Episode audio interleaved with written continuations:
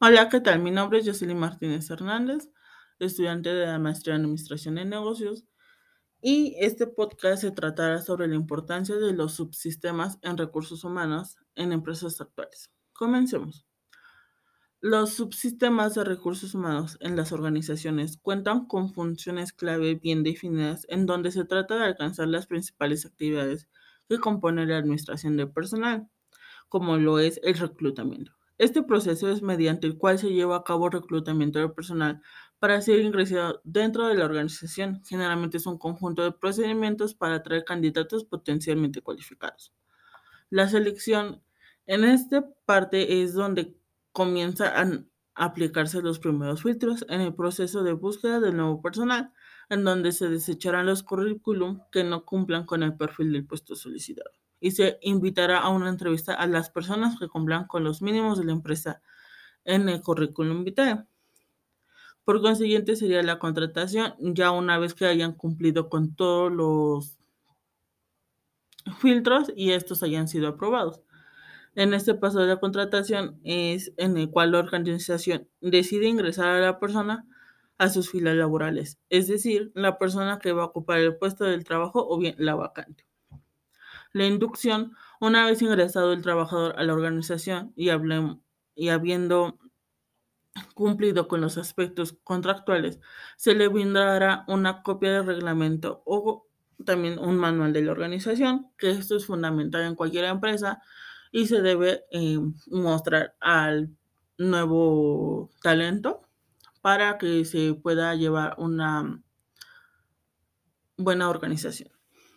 El desarrollo cuando hablamos de desarrollo nos, nos, referimos a los planes de carrera del personal, que generalmente estarán diseñados en base a la antigüedad, la experiencia adquirida y su trayectoria dentro de la empresa. La capacitación es un valor agregado importante que adquirirá el trabajador en donde se formarán eh, en áreas específicas relacionadas con su actividad laboral, aplicando además exámenes en donde se determina el alcance de los conocimientos y habilidades adquiridas. Por consiguiente, ya una vez que el trabajador eh, pasó filtros, ya se ingresó, ya se le dio desarrollo, e incluso más, se tiene que hablar de sueldos y salarios. Es necesario estudiar las nóminas de los trabajadores para que no solo sean suficientes para vivir con dignidad, sino también para que se conviertan en elementos motivadores de cada trabajo de la empresa. Es decir, no solamente como empresa nos debemos fijar en que cumplan con sus pagos, por así decirlo, de, de despensa fundamental, gastos fundamentales, sino que también tiene que haber como empresa debemos preocuparnos por nuestro talento para que el dinero o bien nómina que estén recibiendo sea más que para subsistir. En este caso también entran las relaciones laborales.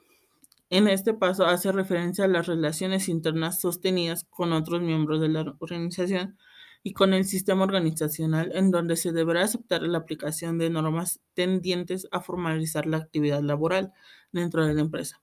Dentro de este aspecto es necesaria una buena estrategia de comunicación interna que se ya va con nuestros jefes, ya va con nuestros gerentes, con nuestro jefe de piso, etc.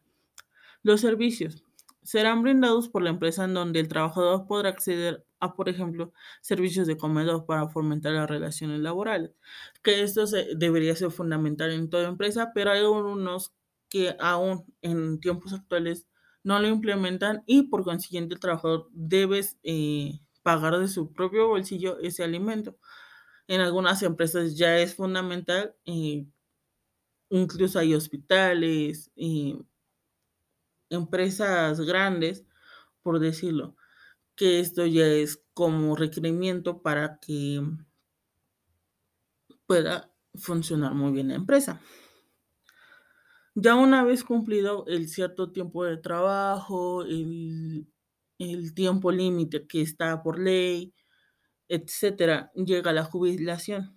Este es un acto o proceso administrativo en el cual un trabajador activo pasa a tener una situación pasiva o de inactividad laboral después de cumplir una serie de requisitos que están relacionados con su edad, con los años trabajados como personal activo y otras situaciones.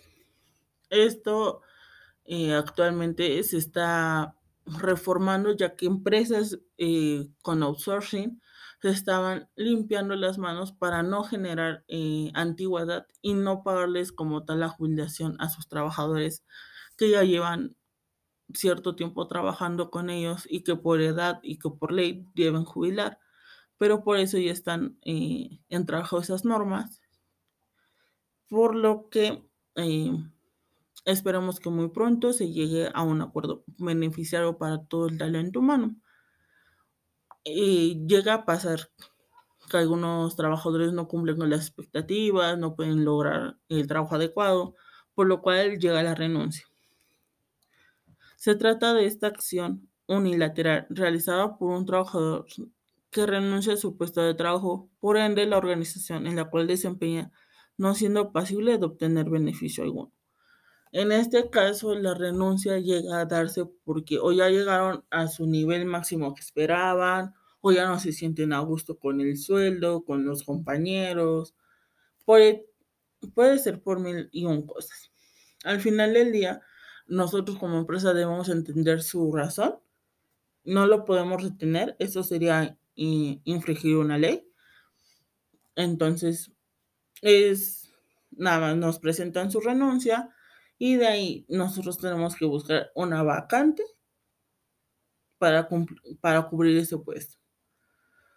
Lo ideal sería que no hubiera muchas renuncias eh, en un año o menos, ya que si no estaría hablando mal de nosotros como empresa y no del trabajador. A su vez, existe el despido.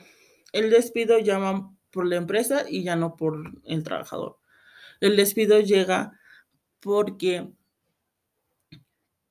eh, no se cumplió con la con las expectativas del trabajador o infringió normas o ya tiene reportes, o no está cumpliendo con las laborales, en fin, mil cosas.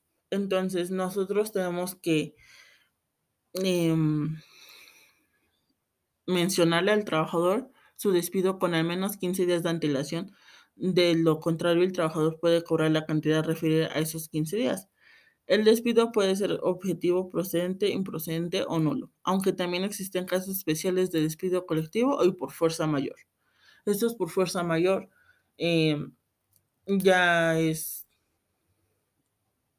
como uno, por, como teniendo como ejemplo un, algo claro, sería acoso laboral, que ya se esté teniendo algún referente de,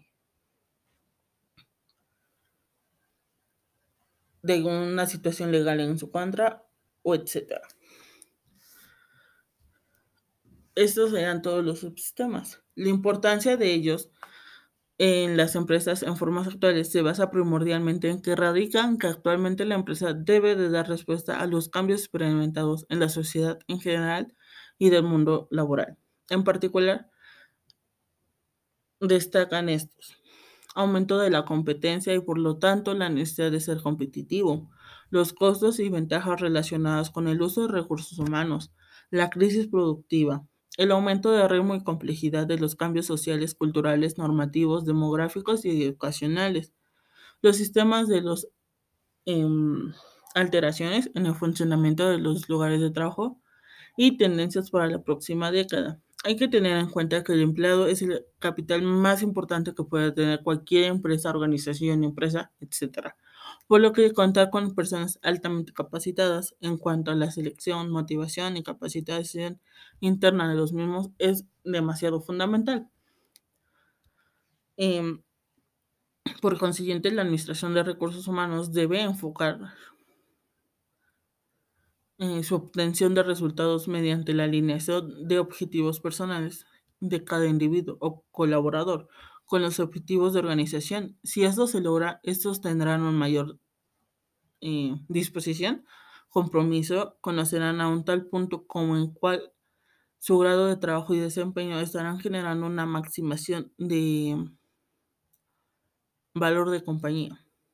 El reto de recursos humanos está en la transformación de cultura organizacional.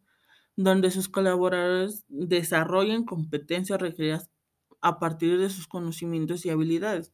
Esto es, no solamente quedarse con lo que ya llegó el colaborador, que, que llegó con un ejemplo, llegó un 75% de paquetería Office.